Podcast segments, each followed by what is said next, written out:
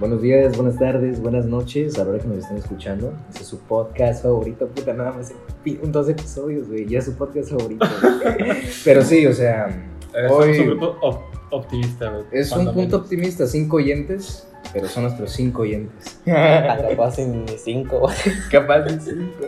Ustedes, personas entre 5 y 0, ustedes son especiales. Ustedes tienen un lugar en nuestro corazón. Exactamente. Pero bueno, hoy traemos, bueno, yo vengo con ganas de hablar un tema fácil. Venimos con ganas de hablar un tema fácil de digerir y digerir literalmente, como lo puede ser la comida. Este, pues sí, quisiera tocar algunas cositas de la comida especialmente que, me interesan bastante discutir con ustedes y saber su opinión además. Ujú. Claro que sí, Andrés. Este, pues es que la verdad es que es un tema muy interesante, sobre todo muy amplio. La verdad es que trataremos de abarcar lo más que podamos en, en este episodio. Pero la comida, un tema muy complicado, muy complicado aunque parecía no serlo. Si nos ponemos a pensar, remontémonos al momento en que la comida la dejamos de comer por obligación Por sobrevivir. Por sobrevivir. O sea, imagínense el punto en el que los seres primitivos o seres ya post primitivos se dieron cuenta de que lo que se metían a la boca ya no solo era para sobrevivir, sino que podían obtener algo de eso, ¿no? O sea, todas las expresiones culinarias de antes, de ahora, la comida es que la verdad se ha vuelto una parte fundamental de, de nuestra vida, ya no solo por lo, que, por lo que nos hace a nosotros, por cómo nos nutre, por cómo nos afecta este, ya no solo físicamente, sino también mentalmente, a cómo ya ha pasado a ser una, Historia, una cultura. expresión, exactamente, una expresión cultural. Es algo que ya, por ejemplo, pues puedes identificar la comida dependiendo de las diferentes culturas. La comida mexicana, que es la nuestra, este, comida alemana, comida europea en general, comida sudamericana.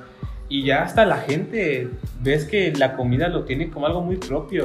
Es como la típica este, pelea entre los mismos mexicanos de, no sé, en el caso de Chiapas, el pozol, ¿no? Que la típica pelea entre de dónde es el pozol originalmente. Tabasco. Porque hasta donde tengo entendido está esa pelea todavía entre Tabasco y, y Chiapas por ver quién de los dos es el creador original del pozol. Y ya no solo quién es el, el creador original, porque ya no solo se queda ahí la comida, ¿Quién lo hace sino mejor? quién lo hace mejor, que también es, eso, es, eso es importante, ¿eh?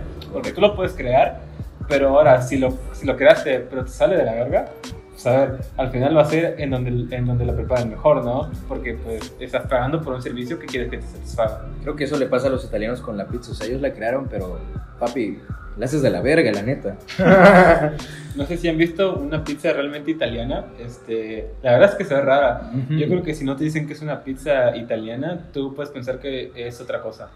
Este, tiene una forma muy peculiar y también habla sobre cómo ya las diferentes culturas externas a la cultura italiana se van apropiando de la comida y la van usando como una extensión de su propia cultura culinaria. No, y de Ya hecho, no es la pizza italiana, es la pizza mexicana proveniente de Italia. de hecho, en Italia la pizza italiana, vaya, válgame, la pizza de ellos de toda la vida, es un platillo individual. Ellos se la comen solos. No es un platillo para compartir aquí con Una pizza para cada uno. Ajá, exactamente, o sea, y puedes darte cuenta de cómo van cambiando, ¿no? Los moldes según la- las culturas que lo van adoptando. Y la pizza es un platillo para compartir. Yo no me imagino, por ejemplo, algo así, ¿qué te diré? Hamburguesa para compartir. ¿Será posible eso? Pues es una buena pregunta. ¿Hasta dónde está permitido experimentar? hamburguesa de Hamburgo. Bueno, un dato curioso. No sé si sabían que la hamburguesa de hecho no es la, la unión del pan con la carne, sino que es la carne como tal.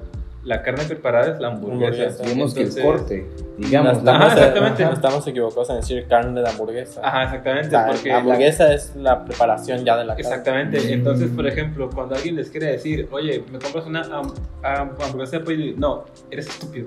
Y no te voy a comprar, no te voy a comprar tu hamburguesa de pollo. Porque no, No. existe una hamburguesa de pollo. O no en el sentido etimológico de la palabra. Ya el lenguaje va cambiando, va, se va adaptando a las personas que lo hablan y pues evidentemente si tenemos esta noción de que una hamburguesa de pollo es esta pieza de pollo entre los panes, ¿no? Porque ya es lo que atribuimos a la hamburguesa. Y eso también abre otro tema muy interesante que es la comida, ya no solo para comer, sino para las costumbres. Es la comida como una extensión de De la cultura. de las actividades, por ejemplo. Es como, este, como en las antiguas civilizaciones indígenas, ya sea en México o en otros lugares en los, que, en, en los que han habitado, muchas veces se conocía que hacían estos rituales en los que había un tipo de comida especial en preparación para hacer un ritual o más bien al terminar un ritual se hacía un tipo de comida especial, ya sea para purificar el alma, para aceptar este, la entrada de los dioses, todo ese tipo de cosas, ¿no?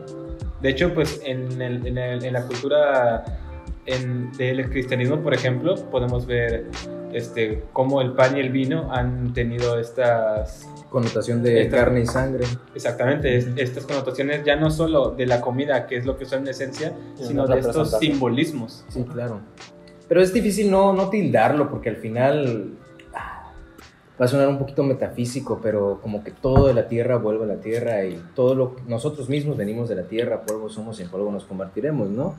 Pero justamente yo creo que a raíz de eso y de, de- de que los de que esas personas pues entraban en, en conciencia de este, le daban tanta importancia a sus alimentos. Yo creo que esa, yo creo que esa es la, la, la verdadera, o, bueno, no la verdadera, sino de una de las razones por las cuales se le da tanta connotación este, espiritual y metafísica. Ya luego se fue perdiendo se volvió no comercial. se fue volviendo comercial. Y hablando de eso, me quería abordar un tema en el que dijiste de, de cómo cambia la comida alrededor de las diferentes, de las diferentes culturas. ¿Cómo sabemos que cuál es tipo de comida sudamericana, comida hindú, comida japonesa? ¿Cómo es difícil poder experimentar, tú siendo ajeno a esa cultura, lo que los paladares nativos sentirían con su comida, porque para mí se, a mí se me viene mucho a la cabeza lo que hacemos, cómo hemos desmadrado el sushi aquí en México. Y luego nosotros nos... Ajá. También, o sea, de que si, por ejemplo, también el que te acoples a otra comida, por ejemplo, aquí si te dan a ofrecer cuyo o conejillo de India, como le llaman, le vas a hacer el feo. Pero en Perú es un platillo.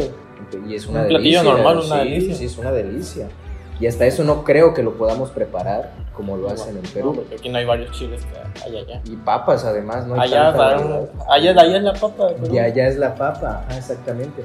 Pero no, o sea, por ejemplo, yo he tenido la fortuna de poder viajar en, en diferentes lugares y hasta eso teniendo la, la posibilidad de adquirir alimentos en, en los lugares donde, que visitas, válgame la redundancia. Fuiste a McDonald's. Fui a McDonald's. Hombre. fui a McDonald's. Y, y eso es lo que, y eso es la parte comercial, o sea, es lo más fácil.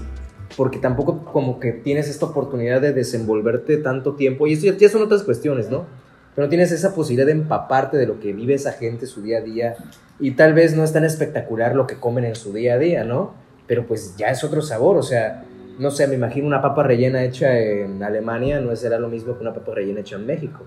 Y ya ahí es donde tiene valor, bueno, por lo menos para mí, el probar la diferencia. Pero esto de que se ha vuelto muy comercial, y quiero volver a, a incidir en el punto de que, por ejemplo, desmadramos el sushi y cómo nos encabronamos cuando vemos un pozol gringo que no tiene nada que O ver los tacos de Taco Bell. O O los nos enojamos. de Taco Bell. Exactamente, o sea, ¿Has probado alguna vez los tacos de Taco Bell? he probado, una vez probé un taco de Taco Bell, y ni siquiera fue en Estados Unidos. ¿Y qué te parecieron? Porque yo la verdad al menos nunca los he probado. He Yo sí visto he fotos, probado, he visto ya. gente que los ha probado, me han platicado que, que es un sabor muy diferente, pero pues aprovechando que tenemos aquí de primera mano a dos personas que los probaron, pues cuéntame qué les pareció. Mira, a mí no me parece un sabor desagradable, pero Sí, si no. uno va pensando en, me voy a comer un taco, no, No. no, no, no. Lo sentí más ahora cuando vas a las senadorías y compras unas tostadas. O sea, yo, es que yo lo pedí de, Sí. no me acuerdo, era frijol, no sé qué otra. O sea, el menú ya no era un taco ese, como que lo veías, ya parecía el relleno de un burrito. Yo en barbacoa, de barbacoa lo Yo pedí. lo pedí de. Y hasta eso no sabía barbacoa de borreguito, de acá que comemos nosotros nuestros tacos de barbacoa. Hasta le ponen lechuga, no, no, no. Sí, por eso te sí, parecía sí, más sí. tostada Sí. que saber qué. No, no, no. Te lo juro que.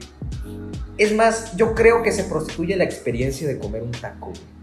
Porque eso le venden a la gente. O sea, eso te dicen, eso es un taco.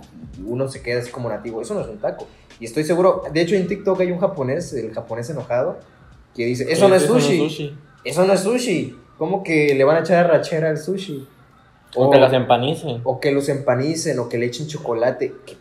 Güey, el Es que, a ver, güey. sushi, güey. Estoy muy, estoy muy de acuerdo con lo que dices, güey, se me hace muy interesante, pero también hay un punto muy importante que no sé si, si te diste cuenta en el que lo dijiste, güey, pero por ejemplo, si dices que no es un taco, ¿qué es, güey? O sea, si yo te quiero vender algo que tiene forma de taco, que tiene la mayoría de los ingredientes de un taco, güey, y yo te estoy diciendo que te estoy vendiendo un taco, o sea, ¿tú qué derecho tienes, por ejemplo, decirle a un- una persona estadounidense que no es un taco, güey? Es como lo del sushi, o sea, en donde se pinta la línea de algo que está inspirado en y algo que es una variación de. Ah, bueno, es que estamos hablando de entonces su inspiración y su variación. Eso ya creo que ya son términos diferentes.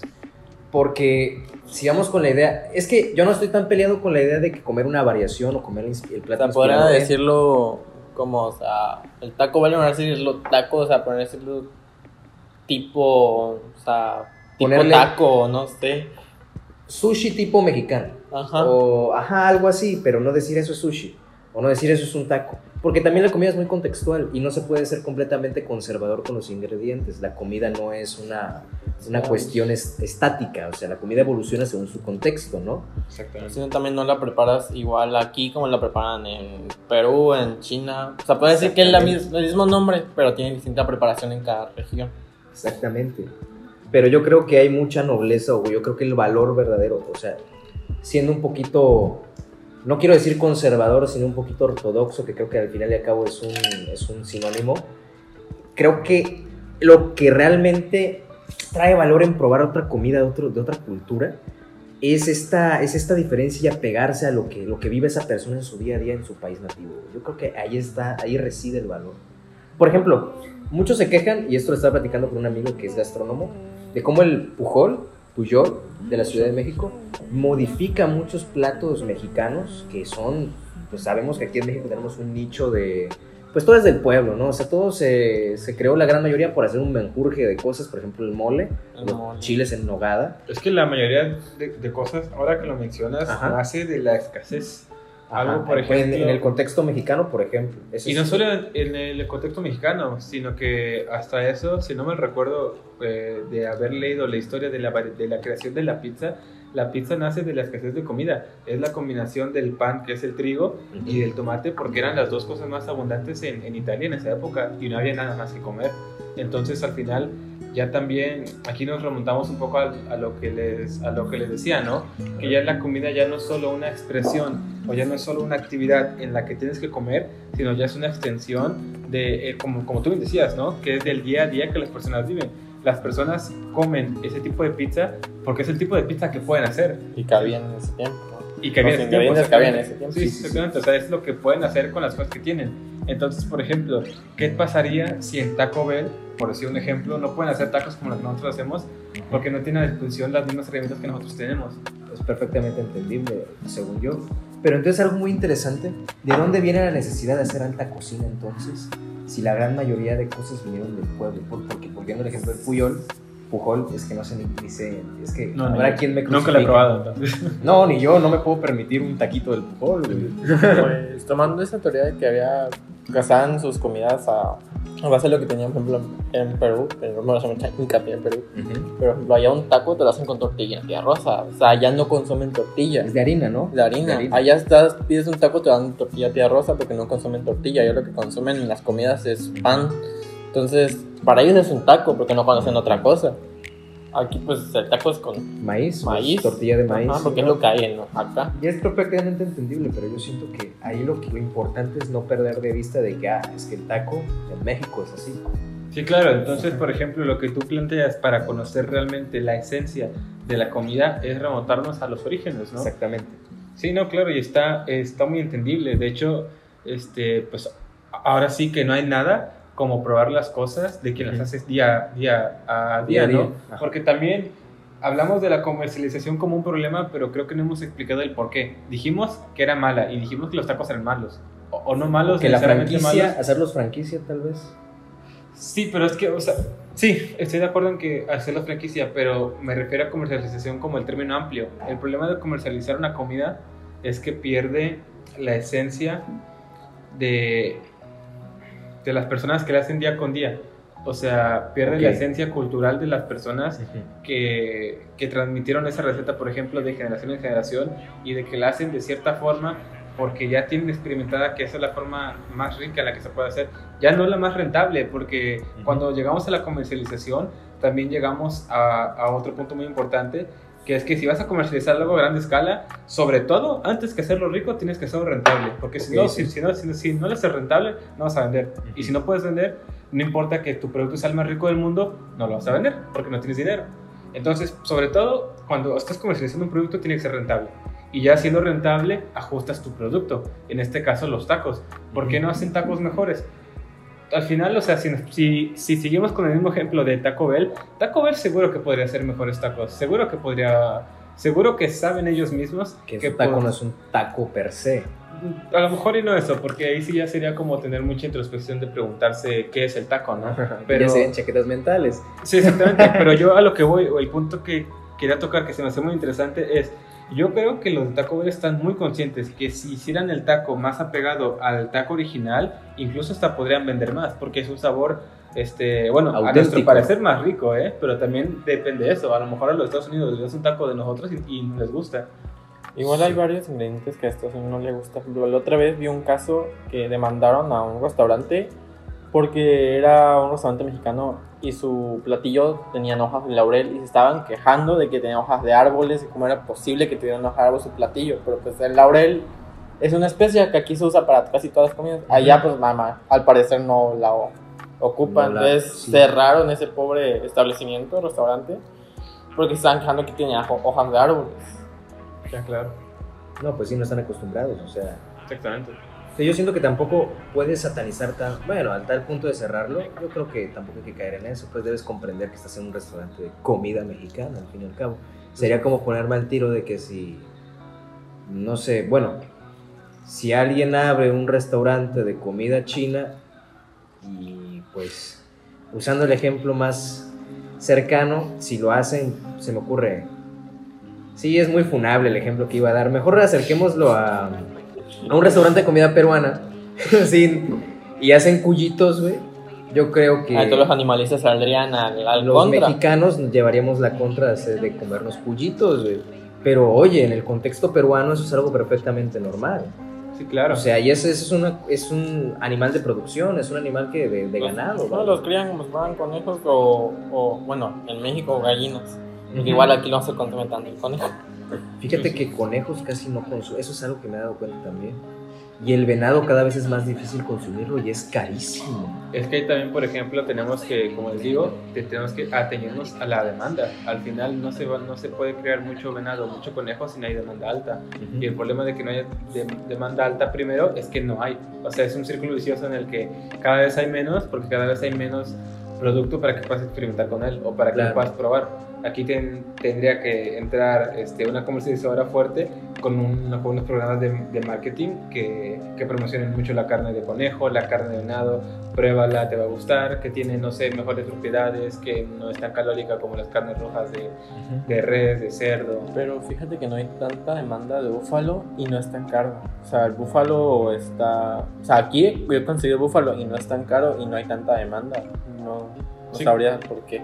Sí, claro, pues es que yo también creo que, que es igual y, igual y no por lo mismo que te digo, pero similar en el sentido de que, pues a lo mejor puede ser un producto bueno, pero también la falta de cultura y el ya establecimiento de las otras opciones es lo que va matando el mercado. A lo mejor, por ejemplo, si ya hay una marca, no sé, para, para ponerlo en contextos simples, ¿no? Imaginémonos que en lugar de carnes, que es un, que es un tema, la verdad, bastante complejo, pienso yo, porque, todo, porque lleva un proceso muy amplio de que tienes que tener ciertas tierras este, aptas para poder crear el ganado y luego tienes que también su proceso. Imaginémonoslo con hamburguesas, ¿no? Imaginemos que estamos en Tapachula y hay tres tiendas de hamburguesas, o no, mejor cuatro. Digamos que está Burger King, que es la tienda A, está McDonald's, que es la tienda B, está Hamburguesas Mike, que es local, es la tienda C, y las hamburguesas McDonald's y Burger King, se me me fue decirles, son internacionales. Y la hamburguesa D, la hamburguesa D podemos decir lo que es la hamburguesa de, Del hogar. de, de, ajá, de el hogar, o no del hogar, sino más bien un puesto aún más local que las hamburguesas Mike, porque las hamburguesas. Mike ya están establecidas. Ajá. Entonces puede ser una cuarta, este, una cuarta hamburguesería menos establecida, Más de nicho. más exactamente más de nicho, más oculta, con menos marketing, porque no se lo pueden permitir.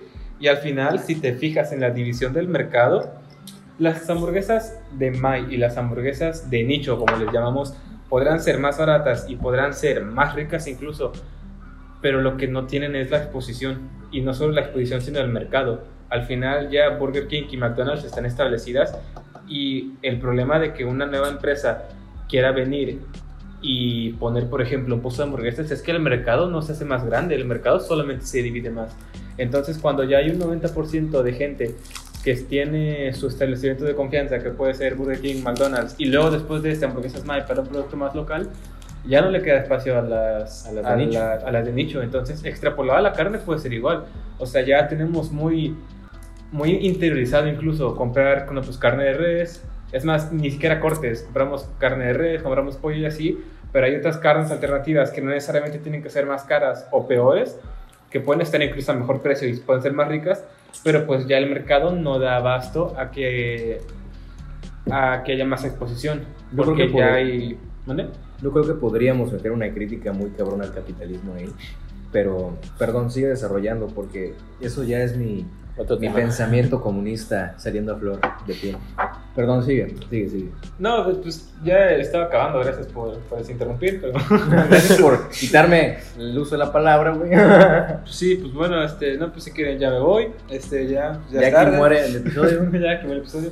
No, este, es cierto, no, lo que pasa es que ya para terminar el punto, que creo que igual y se expandió un poquito de más, es que sí, ya al final cuando tú tienes un producto con el que ya te interiorizas, con el que ya te, te puedes reflejar, que ya sabes que es tu producto, incluso encuentras este sentido al que apelan muchas de las campañas de marketing, en el que lo sientas propio, en el que te Ujú. sientas ya, este, ¿cómo se llama?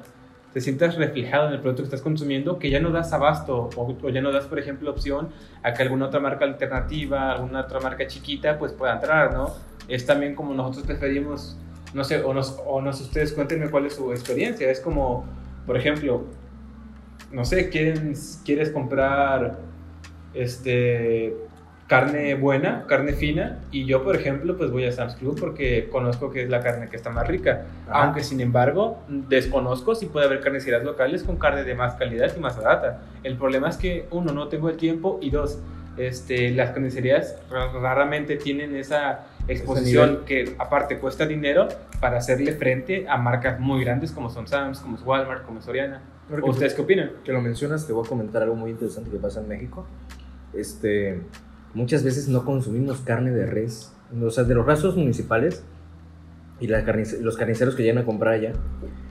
Muchas veces no es carne de res, es carne de caballo y la venden como carne de res. Y en teoría la carne de caballo debería ser más costosa que la carne de res.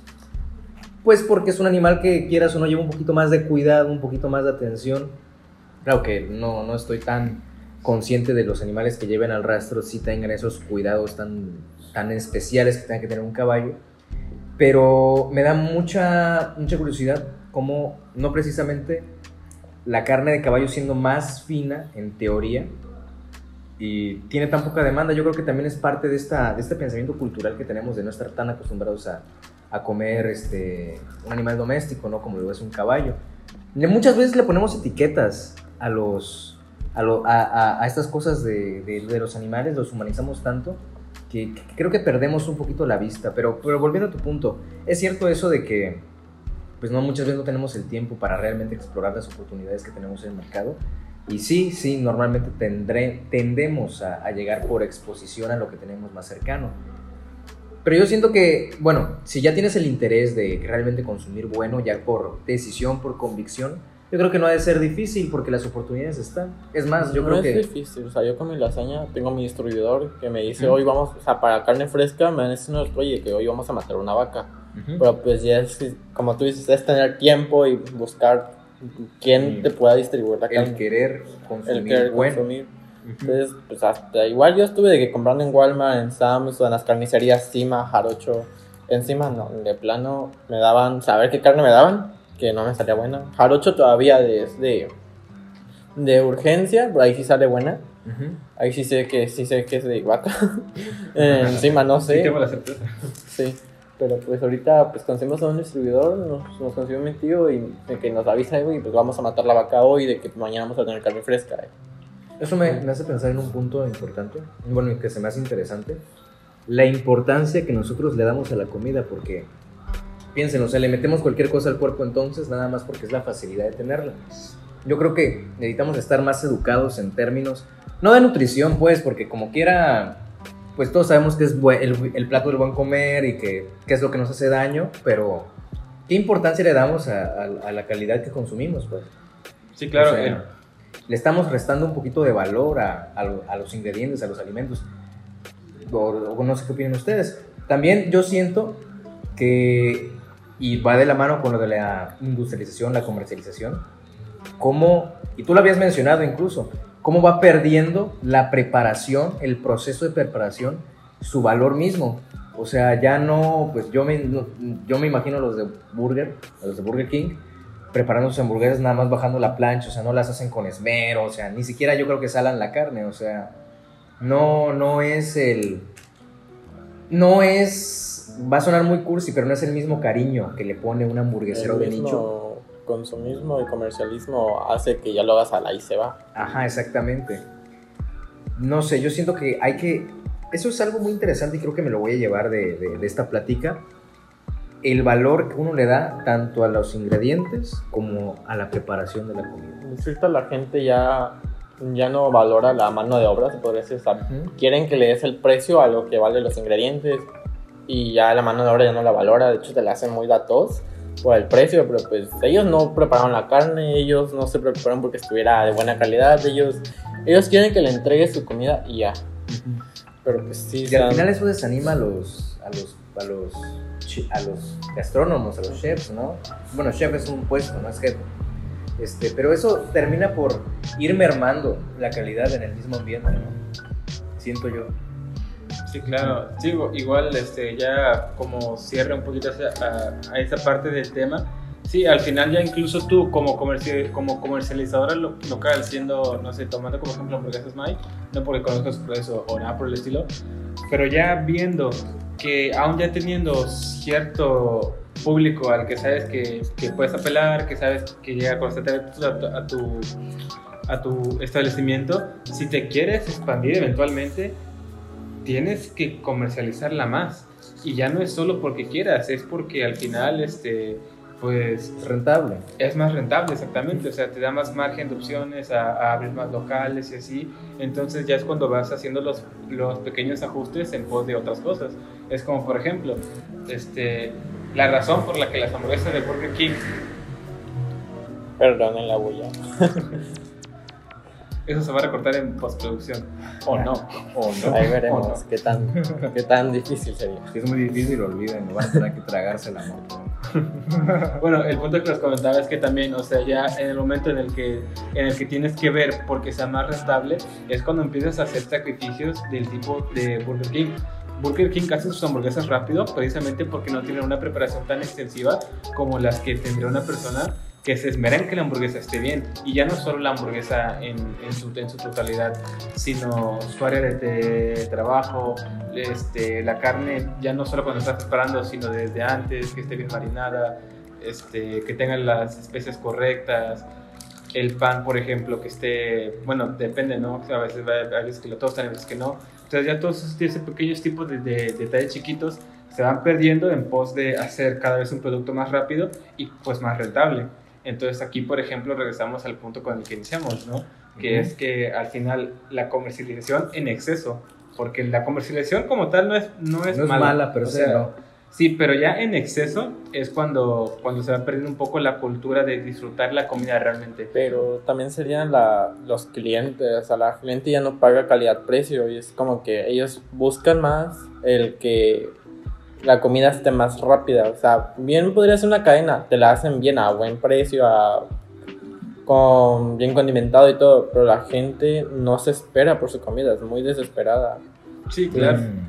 Entonces Sí, ahí habría que apelar a un nicho de la población que sí le dé valor.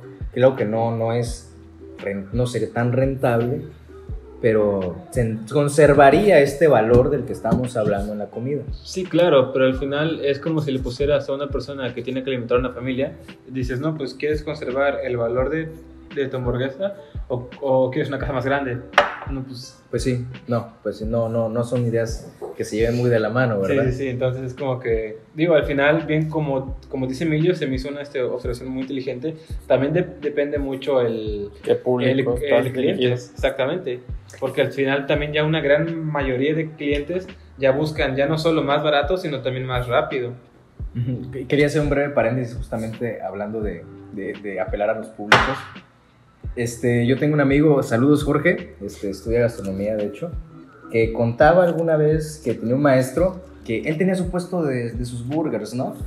Y, pero el, el profe quería poner un restaurante de categoría, de élite. Y lo ponía y no pegaba el restaurante. Pero las burgers seguían y seguían y seguían las burgers. O sea, estaban buenísimas esas hamburguesas. Pero el profe estaba ensimismado de que es que yo estudié gastronomía. hombre. Yo quiero poner una cocina de categoría, una cocina de élite. Entonces, a mí me surgen dos dudas. ¿Por qué el de la, cocina de élite? O sea, a lo mejor la cocina de élite es esta parte de, de la gastronomía que le da esta importancia de la que estamos hablando, el valor a, a la comida, tanto en su preparación como en sus ingredientes.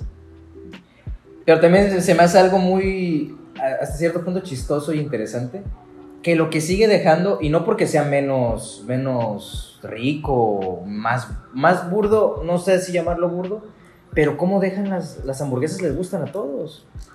Que yo creo que ahí la Están bien palabra... hechas y les dan el y tienen el valor porque el profe le metía la, la preparación, los ingredientes. Pero entonces, ¿por qué existe la comida de élite? La- siento que la gente se va más por la comida que ya conoce. O sea, la élite es más quisquillosa, se puede decir. Ujú. Y es como que miran lo que lleva la comida élite, porque ves que en un menú te dice el nombre del platillo y lo que lleva. O sea, no, pues es por esto como te tres hamburguesas, ¿para qué voy a comer esto? Pero pues la gente se va más por lo que ya conoce.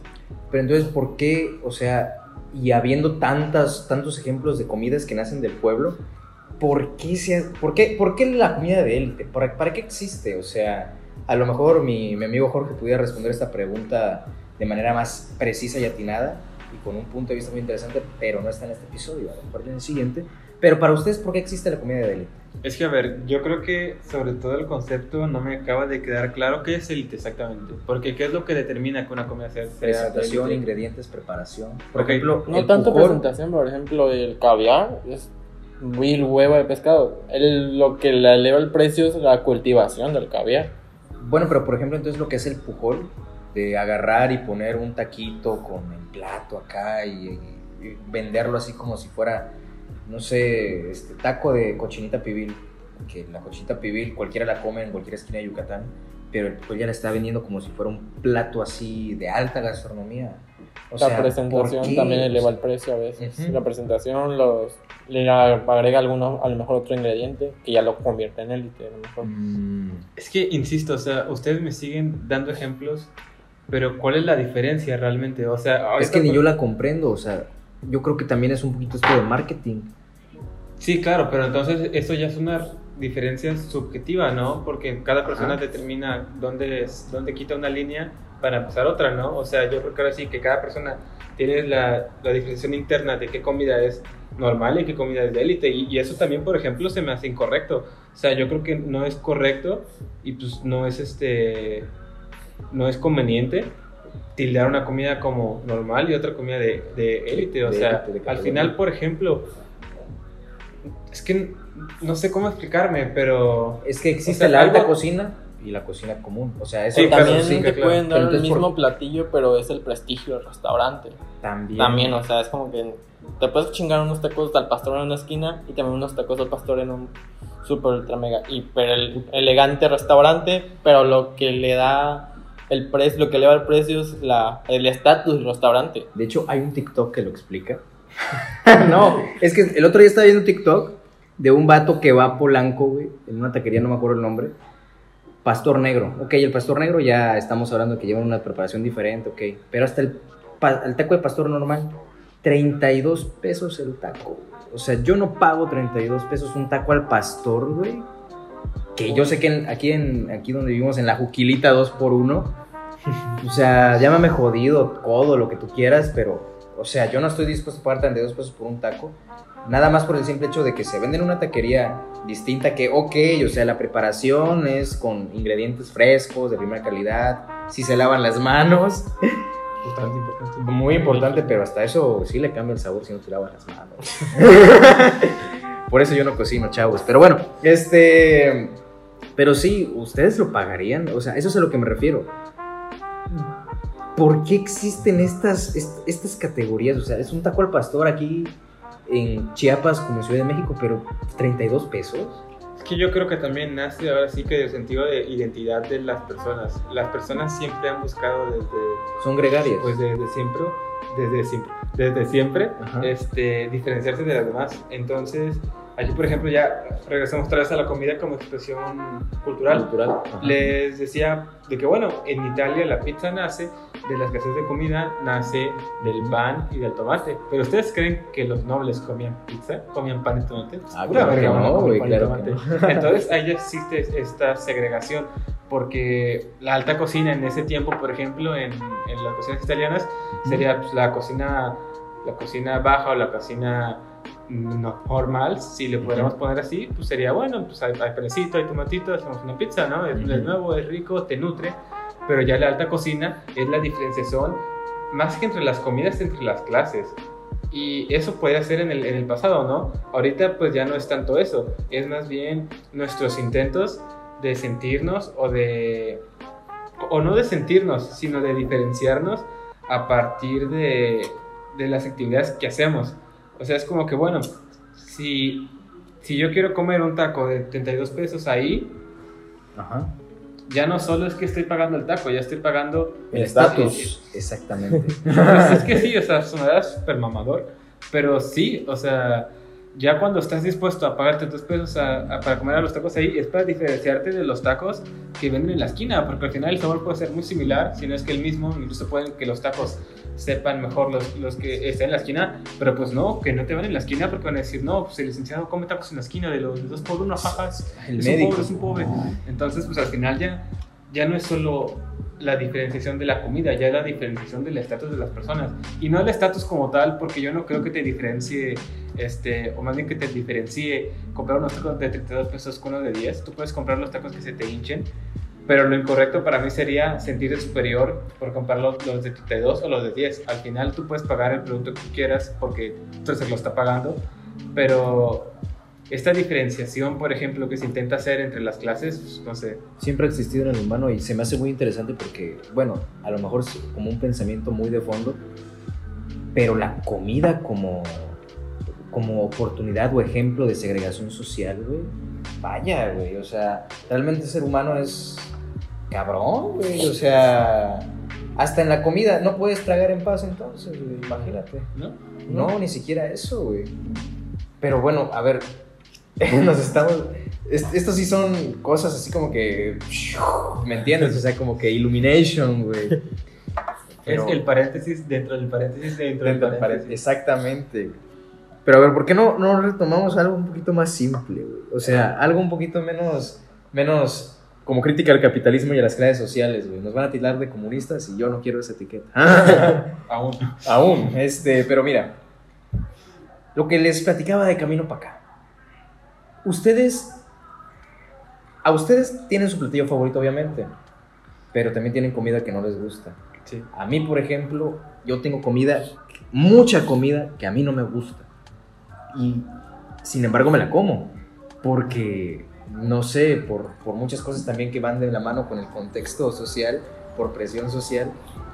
Pero realmente si tú me dices escoger comerme ese plato, no me lo como. O sea, yo creo que cero, cero, cero. Y yo creo que si nos reducimos a eso, yo creo que al final me quedaría con tres cosas de toda mi dieta. yo Y yo por presión social, mm, ni porque sea por presión social lo comería. A lo mejor por educación, pero es como que me llevas a un restaurante me ofrecen un corte de miles de pesos, no lo como. Ni porque en un restaurante de prestigio, no lo como. No, me, no, no, No es puedo comer la carne, la carne de res. ¿Cuál- cuál- ¿Qué no te gusta? O sea, la carne de res ahorita ya lo dijiste, pero ¿qué más no te gusta? Pues, de que De no soy mexicano. Quisquilloso y que no soy mexicano, pero es el mole, el pozole. ¿Qué más?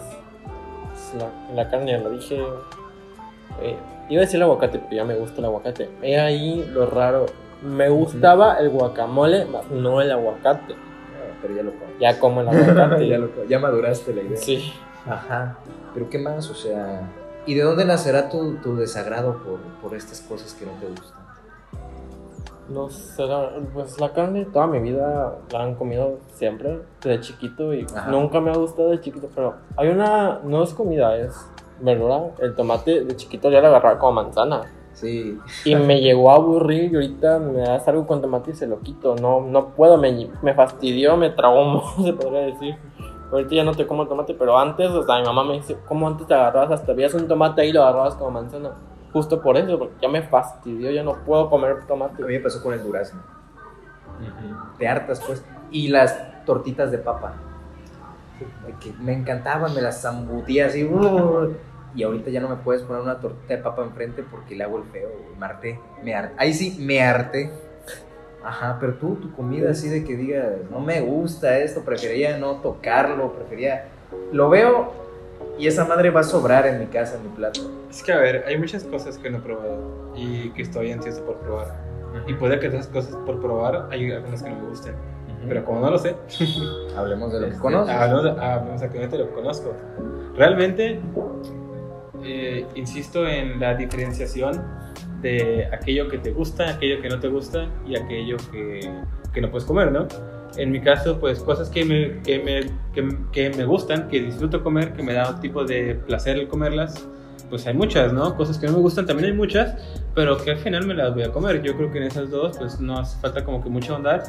Sin embargo, las cosas que no me gustan y que no puedo comer, este, yo creo que el- de las pocas que hay, porque realmente son muy pocas, hasta eso soy de, de boca bastante grande, en el sentido en el que... Ah, ¿De cuál? de buen diente, de buen De diente. buen diente, Para que no suene tan jodido, Sí, sí. para que no suene tan mal. Expresión incorrecta. Ajá. Este, sí, entonces, pues, así cosas que realmente no soporto comer, cosas que en el momento en el que en- entran a mi boca es como que pff, me da, me da algo, es la ensalada rusa. Creo que aquí, si la conocemos como ensalada de novios. En este, Yucatán así la conocí. En, en Yucatán, ¿no? La conocí. Ujú, como Pero sí ensalada la conozco. Aquí como ensalada rusa. Sí. Ensalada rusa. Esa ensalada, por ejemplo, este, desde que estaba chiquito, recuerdo una vez que me, que me obligaron a comerla y pues estaba muy niño, entonces recuerdo que no quería, estaba llorando, no me gustaba mucho. O sea, en su tiempo me gustaba, pero esa vez no quería y me obligaron a comerla, estaba creo que en la escuela y acabé yendo al baño a vomitarla y desde ahí quedé Traumado. traumado, porque ahora me la pones enfrente y ya con solo leerla, no sé, algo me genera en el estómago que, que no me gusta, hasta, hasta me quita el hambre. Claro. Y aparte de la ensalada rusa, Pues fíjate que es, a- ahorita la única que se me viene a la mente. Ujú. De ahí hay muchas cosas que, que no me gustan tanto, por ejemplo, este, ¿qué te podría decir? Muchos tipos de verdura y así, pues, que son como que acompañamientos en los platos principales, que no me gustan. O sea, el betabel, por ejemplo, no me gusta. Este, el elote con mayonesa tampoco me gusta. Pero pues me lo como, o sea, al final es algo que si me pones como acompañamiento, pues bueno, me lo como, está Pues sí, rico. está. Al final, este, si me lo como con una, con una carne, con una milanesa o con lo que quieras que, que lo estés acompañando, pues bueno, se pasa, ¿no? Se pasa, Ok. está rico. Ajá. Pero, pero sí, en general, cosas que no soporte comer son, son pocas. Está la ensalada rusa y creo que eso es todo. No, yo fíjate que sí tengo varias, tengo varias cosas que, que, pues extrañamente, porque a mí me pones cualquier cosa en un plato y como tú dices, por cortesía me lo como. Pero los caldos, Los caldos. los caldos no me gustan. Yo no te voy a pedir un que me hagas un caldo por, por- porque se me antoja un caldo. O sea, y aparte no sé si me han visto comer alguna vez, pero como como pollo y como muy... Yo, yo cuando como hasta eso trato de disfrutar mi comida, güey. Me, me- al chile sí me mancho. Al chile sí me mancho. No, me, no, no aprendí a comer. O sea, sí me enseñaron y yo me eché a perder solito, güey. Pero comiendo caldo especialmente. Y no porque me manche, sino porque realmente, bueno, la experiencia de comer caldo a mí no muy me late. No sé lo que es cocido. El pozol es rico, pero no, no me desmayo por el pozol, ¿sabes? Este, ¿Caldos en general o también sopas? Fíjate que las sopas, mi comida favorita, este, eso es bien simple, la sopa de fideos. Yo puedo ¿Sopa de comer sopa de fideos todos los días y no me voy a hartar jamás de la sopa de fideos. Nunca, nunca, nunca, nunca. güey. Pero, por ejemplo, en ese caso, que es la sopa de fideos, ¿le echas algo? O sea, ¿No? ¿te, te gusta que tenga algo en especial? No sé. La puedo comer este, con queso, pues, pero no me molesta si no lleva queso. Sea, ¿te gusta la sopa de La sopa de fideos me encanta. La puedo comer lo- todos los días del año de desayuno, no me va a pasar nada, güey. A lo mejor de salud, si estará jodido con piedras en los riñones, ¿no? Por eso te encanta la sopa marucha. Ah, sí, esa es otra. Pero sí. La van a matar, chicos. no. Ujú. Y lo que no te puedo comer ni aunque me lo pongas en plato con perdón de Dios y a lo que me lo prepare, las hojas. Chipilín, acelga, hierbamora, espinaca, Pata de paloma. pata de paloma. No puedo, no puedo. Simplemente no disfruto ni, ni metérmelo en la boca, ni tragarlo siquiera para en- engullirlo. No puedo. Es que sentir esa textura de cómo me baja la hoja por la garganta es, es desagradable absolutamente. La, la masticarlo, el sabor del tallo, porque luego libera un sabor amargo. Sí, sí. Sí. No, no puedo. Es, es asqueroso, para mí es insoportable. El que el primer ser humano que se metió un chipilín a la boca, no sé en qué, en qué estaba pensando, ¿En, en qué contexto lo en hizo? qué contexto lo hizo. Que hablando del contexto también, estábamos diciendo el otro día de que, oye, ¿en qué estaba pensando el primer hombre o el primer, el primer productor que agarró, vio un cor- una corderita virgen, güey, y dijo, hizo la diferenciación, o sea, hizo la experimentación de que, ah, no, es que el la borrega virgen sabe más rica que la borrega pisada. Así, o sea, güey, tú cómelo, mátalo y cómelo, o sea, ¿por qué? ¿Cómo supiste? O sea, ¿qué, qué, qué te llevó a descubrir que sí sabía mejor así, hombre? ¿Me entiendes? O sea, es como un ritual hasta eso, o sea, que no esté tocada, que no esté, este... Muy vieja, de meses. Exactamente. O sea, ¿qué pasó ahí, crack? Es como el chiste de que qué estaba haciendo el primer hombre que descubrió que podía tomar leche de vaca, güey? O sea, Oye, sí, no lo había pensado. ¿qué estaba haciendo? Estaba pensando en, en eso justo ahorita porque es lo que se sabe decir, pero ya pensándolo bien, o sea, ese i- igual y no está tan tan ido, o sea, imagínate por ejemplo que ves a un becerrito tomando leche a todo dar, ¿no? Si no, pues el becerrito se va a toda madre. Entonces, ¿por ¿Qué qué, no tal si lo, si lo quitamos y me pongo yo a huevo? ¿Y por qué no lo haces con mujeres? ¿O por qué no lo haces con otro animal? ¿Por qué específicamente con la vaca? O, con la cabra. Cabras. O con la cabra. Por cierto, ahí tengo queso de cabra. Pero leche de cabra, ¿no? Rico. Leche de cabra también. Pero ¿qué estaban haciendo esos cabrones? O sea, ¿Por qué no pensaron, ok, el becerro mama? Sí. Ok, ¿por qué no mamo yo mi leche? No, o sea, no mi leche, pues, o sea, ¿por qué no mamo leche de humano? O sea, también está muy bestia sí. poner a producir, o sea, pero Es que sí la mama realmente, güey. sí, pero en la infancia, pero ¿por qué no? no Sí, el becerro también la mama en la infancia. sí, pero a lo que Aquí voy lo que es, hicimos fue ¿por quitar al qué? pobre becerro y, y comercializar el producto. Exactamente. Por pero la lo que duda es el es, por qué lo hizo. ¿por qué no comer? ¿Por qué? ¿Y por qué no comercializas leche de humano? Es ilegal.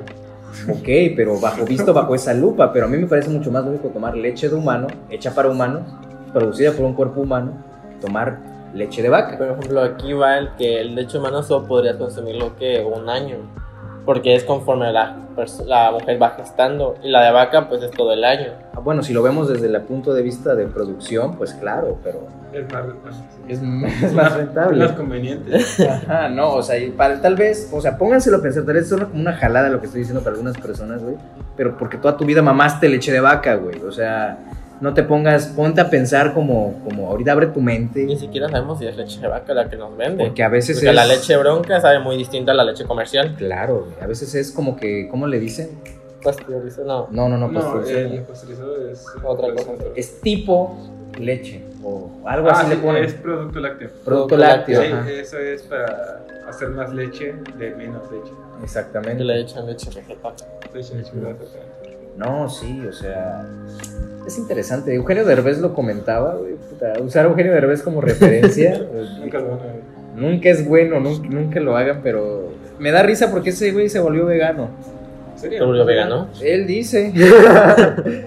bueno, bueno, yo le creo, pues ya él, él sabrá. Este, y dice que, oigan, chavos, no tomen leche de vaca porque la leche de vaca la deben tomar las vacas. Ok, me parece hasta eso un poquito lógico, ¿no? Claro. Pero sí, o sea, los procesos para descubrir qué se podía comer y qué no en el ser humano están Sí, como que muy ciertamente yo creo que hubo muchas, muchas experimentaciones que acabaron en muerte. Hay que honrar la memoria de esos hombres. Y mujeres, Sí, mujeres. y mujeres, claro, que murieron en el proceso para saber qué podíamos consumir y qué no.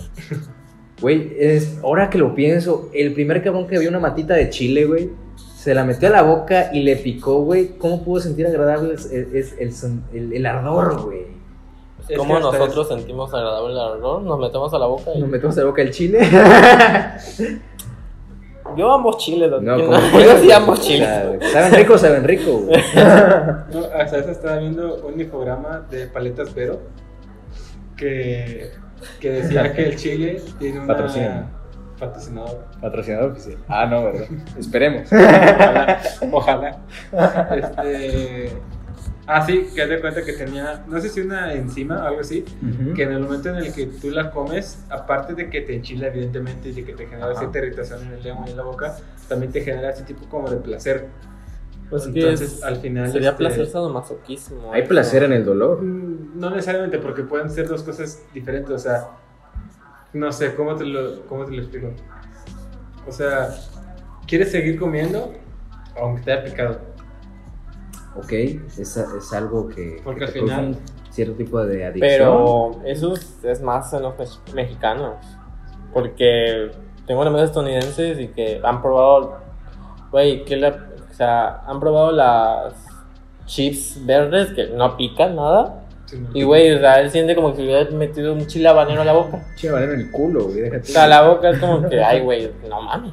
No pica, güey. Esto no, No. pica, güey. O sea, es más como que cultural, ser, se- seguramente sí. También la ambientación, la habituación, güey. Que la exposición que tú tengas a, a- al ingrediente en cuestión. Sí, habría que ver, por ejemplo, si la resistencia al picante tiene que ver con algo Genético. generacional, en el sentido que es genético, este, o si tendrá que ver con algo que se va adquiriendo, ¿no? A lo mejor también en nuestra cultura mexicana, en la que somos muy adeptos al, al chile, Comer chile. en el que estamos comiendo picante, este, pues usualmente, ¿no? Este, muchas, muchas fa- familias mexicanas, este, introducen el picante como, como un complemento a la comida, Ajá. pues evidentemente también es un tipo de, de práctica que se va heredando a, a los hijos, ¿no? O sea, al final los niños aprenden por repetición y por seguir el ejemplo de alguna De los persona a la que... padres. Ajá, Y, oh, los y padres. fíjate que hasta eso ahora que lo mencionas, pues claro, o sea, sí creo que sí tiene algún, algo que ver genético, pues. O sea, las características que tú heredas de, de tus antepasados, pues, o sea, la resistencia a ciertas enfermedades, la, la capacidad de comer cierto tipo de cosas. Seguramente. O sea, sí, sí ha de tener algo que ver genético, o sea, estoy seguro que sí. Pues, sí. No, sí, está hablando de ingredientes, me vino a la mente la chaya. ¿Cómo pudimos haber consumido la chaya?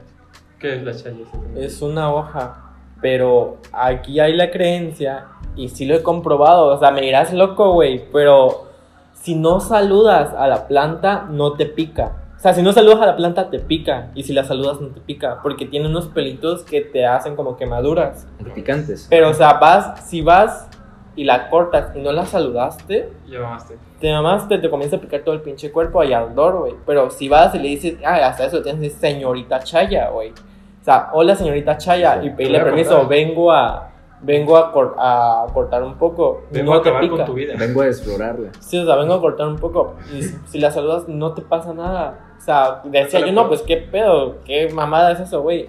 Yo tengo una planta de chaya y no la saludé, no creía en eso. Me, me, me, merga- me, ay, verga. Te me, me agarrió y a la siguiente me dijo mi mamá, salúdale, vas a ver. La saludé y nada. O sea, es una. No, sí. Es que también son seres vivos. Sí, pero, o sea. Pero no, no lo procesan como nosotros, güey. Hasta eso sí es cierto, eso que le es más bonito Sí una planta. procesan el odio, ¿no? Procesan el odio, güey. Sí. Que pues sí sienten que les cortas, pues. No, pero esto con mis florecitas, güey, que yo soy un, un aficionado a, a las flores, a la botánica. No soy un chingón, pero pues me gusta hacerla, pegarle la mamada. Este, si les hablas bonito, yo tengo una que le hablo bonito y otra que no. No por una, Experimenta. No, por una pre- preferencia, pero pues, o sea, y sí creció más bonito la que le hablé bonito. ¿Y por qué no le a la tu más? Para ver qué pasaba. Tu experimento. Fue experimento, fue experimento. Pero me, me ibas a ¿nos ibas a comentar algo? No, no. De que no. ahorita te voy a decir de que algo dijiste cuando estábamos hablando de la chaya. Ah, seguramente sí, pero se me olvidó. Eh, está bien, está bien, no hay pedo, no hay pedo. Pero sí. Pero es- ¿quién habrá.? ¿Quién habrá saludado a la primera Ajá. chaya? Ajá. O sea, y dijeran Es una buena pregunta. Sí, A lo, a lo mejor empezó como leyenda urbana, ¿no? O Tal como vez. algún tipo de mito.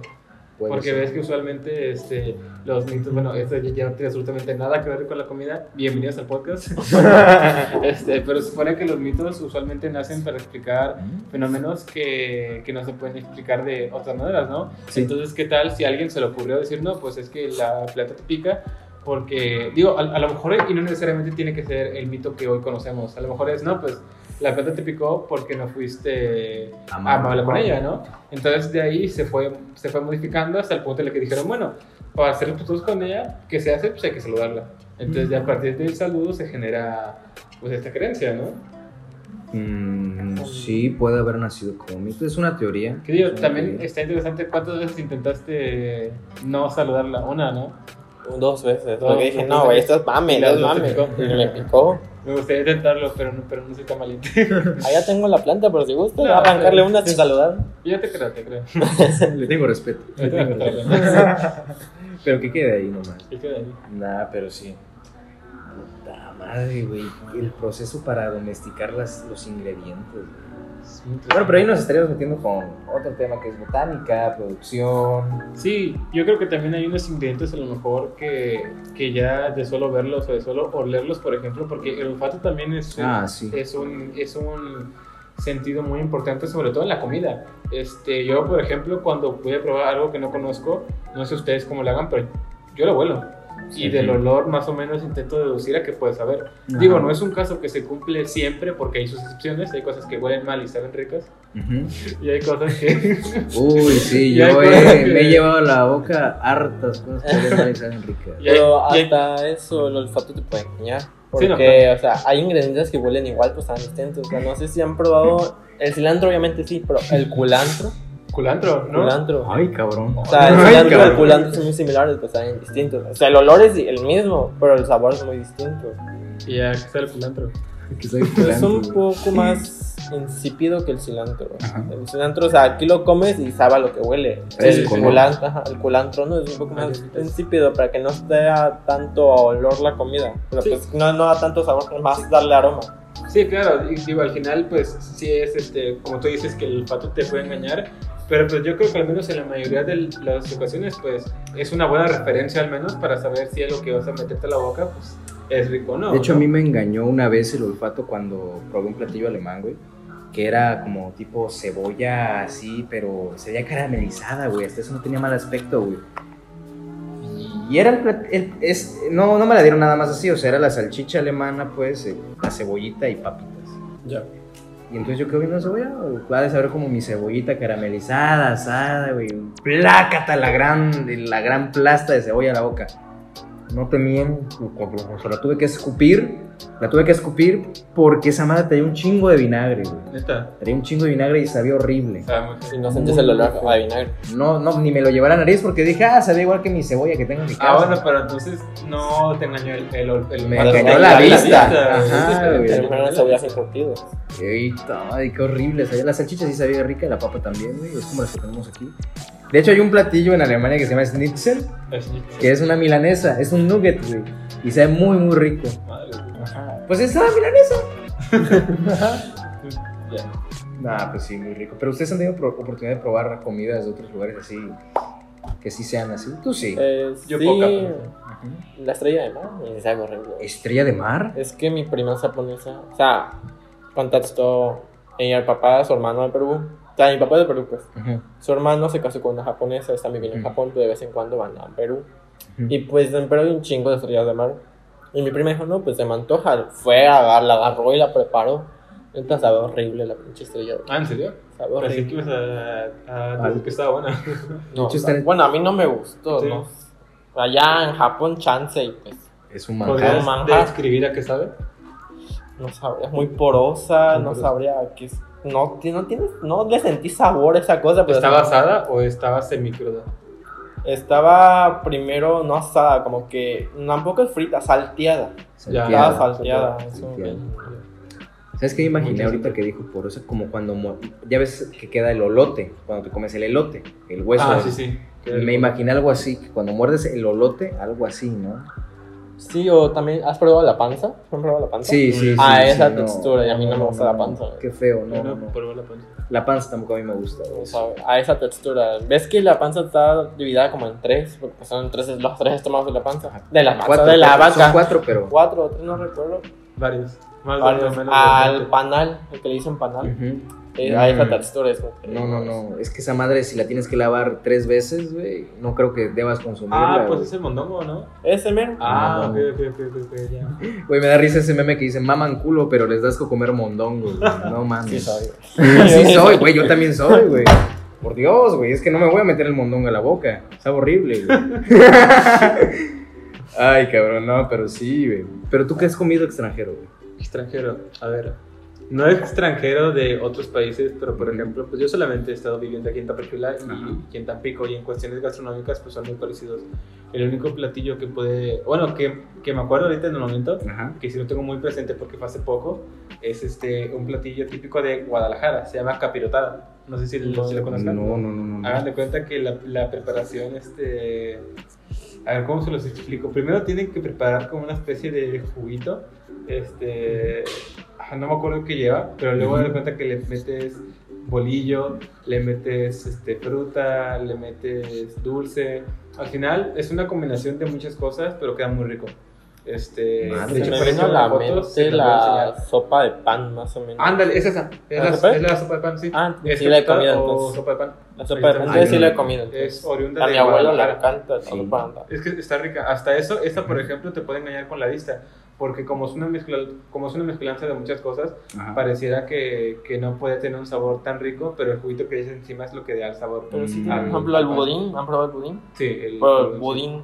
Budín, no Mm. pudín, budín. Sí, el budín, Budín. el la pan dulce, ¿no? Sí, Sí. un pan, pues, eh, pan dulce. Por ejemplo, engaña, o sea, por, con la, por la preparación nos antoja. Porque ah, es, bueno, sí, pero la presión es un- porque es pan viejo, Ah, pues, con exactamente. azúcar y mantequilla y Sí, todo eso. sí. Pero Ah, ya al probarlo es similar al flan. Sí, exactamente. A mí, a mí, por Mm. ejemplo, me gusta mucho el, el pudín.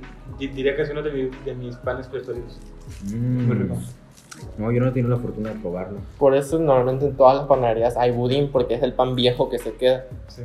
Mm. Ah, o sea, es el que se va a echar a perder. No echado a perder, pero ya se pone tieso, duro. Ah, y el budín se hace a base de pan duro. Ah, ok, ok, ok. Igual, por ejemplo, el budín puede hacerlo con las orillas. Si, si, si se las quitas a los panes, si eres de esas personas. Sí, Puedes usarlas para... Yo sí soy de esas personas. qué guay, qué guay. No, yo no, ya al chile sí como en las chiles. Lo que me he tratado de quitar es comerme la orilla de la pizza. O sea, Ah, yo no esa sí me la ¿Quitarte como. o sea, comerla? Comérmela, quitarme, Ah. el no comerme. Ah, ok. Ah, no, yo sí me- yo la quito también. O Sí, es que a el mí pan me y de la pizza, Es ni que- porque esté rellena de queso, no es la que como. al final es la parte menos importante de, de la pizza. Esa sí es pura masa. De hecho, en todo caso, pues ahora sí que estamos como que... Bueno, ese ya es tema para otro directo. Ajá. Pero estamos también como que maleducados a comer de más en el sentido en el que tenemos que comer aunque ya estemos llenos. Entonces, Ah, por sí. ejemplo, pues con la pizza, pues realmente esa es la parte menos nutritiva en el sentido en el que te, te nutre menos es por harina y pues de sabor, o sea, es la parte que no tiene casi nada de Sí, sabor. de- De, sí, hecho, de preparación. es la base para que todos los, los, los Que no ingredientes se se contengan en el centro, que no se desborden. Pero pues tenemos esa cultura de que no, pues acabate la comida porque la pagaste, etcétera, etcétera, etcétera, ¿no? Ujú. ¿Sabes Pero, qué, bueno. qué se me viene a la cabeza ahorita? Y está un poco. Está un poco ido de la olla, güey. El sabor de las personas, güey. ¿Ah? O sea, dependiendo de lo que comes. Canibalismo, ¿eh? Canibalismo. Espérate, espérate. Yo sé que está súper cabrón así decirlo La a, la, a la persona decir, No, espérate. Bueno, Yo sí la bueno, quien ha probado, quien ha probado personas extranjeras, más o menos se da la idea de qué estoy hablando. Ay, güey. No es por culero, pero con solo leerla, güey. Vaya, cállate. sí, me, me callo, mejor yo me callo, mejor. No, pero sí piensen, o sea, lo que nosotros consumimos, pues, Sí. de- se debe ver reflejado en la carne, como sabe, ¿no? Sí. O sea, nosotros que fumamos mucho, güey, ¿cómo han de saber los pulmones? güey? Puta, te han de estar de ¿Cómo han de chingada. saber los pulmones? Buena pregunta, güey. ¿Cómo. ¿Cómo han de saber los pulmones? No, pues mis pulmones han de saber a, a culo, güey. Bueno, no. No, no. Ah, No, el no, no, culo, no, no, no. no. No te metas con mi, con mi comida favorita, güey. No, pero se han de saber feo, güey. O por ejemplo, el que toma, ¿cómo, ¿a qué debe saber el hígado, güey? Porque hasta eso, el hígado encebollado, pues, tú sabes que se come, güey. Sí, no, claro. Sí, pero no el del humano. No, pero hasta eso, Saber. el hígado encebollado es una comida bastante rica en, en proteínas, en Ujú. propiedades. Y también aquí ya entramos, quiero ya tocar este, este, este último punto para finalizar este Sí, hay episodio. que ir también cerrando Ya se ha también. ido un poquito alargando. Este, aquí, aquí ya también ya añadimos esta responsabilidad, ¿no? Porque ya no es solo la comida como placer, sino la comida como responsabilidad hacia nuestro cuerpo. Al final creo que muchas veces olvidamos que, que lo que le metemos a, a nuestro organismo pues es de suma importancia. Sí. Que Este, vivimos para comer, no comer para vivir. No, al contrario, perdón.